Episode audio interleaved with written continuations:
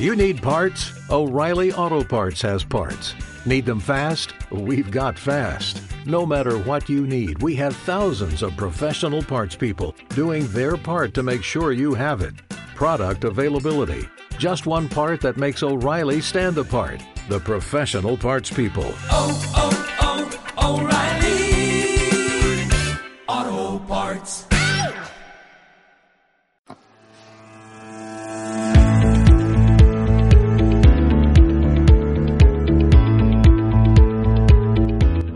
How often do you travel?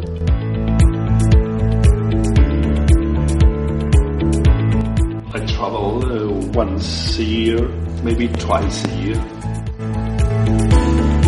Which countries have you visited? Many different countries.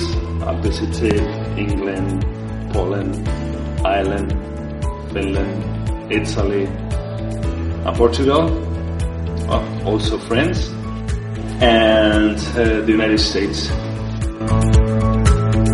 What was the country that you liked the most?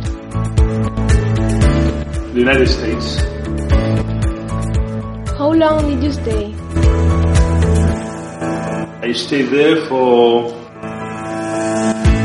11, 12 days.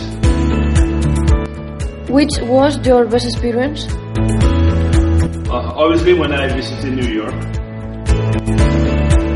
Did you go alone or with your family? I went with my family, my wife, and my two children. When you travel, what is the first thing that you do? Look at all kind of information about the hotel because as I usually travel with my family, I try to look the most comfortable hotels we can uh, find. What do you think about the hospitality from local people?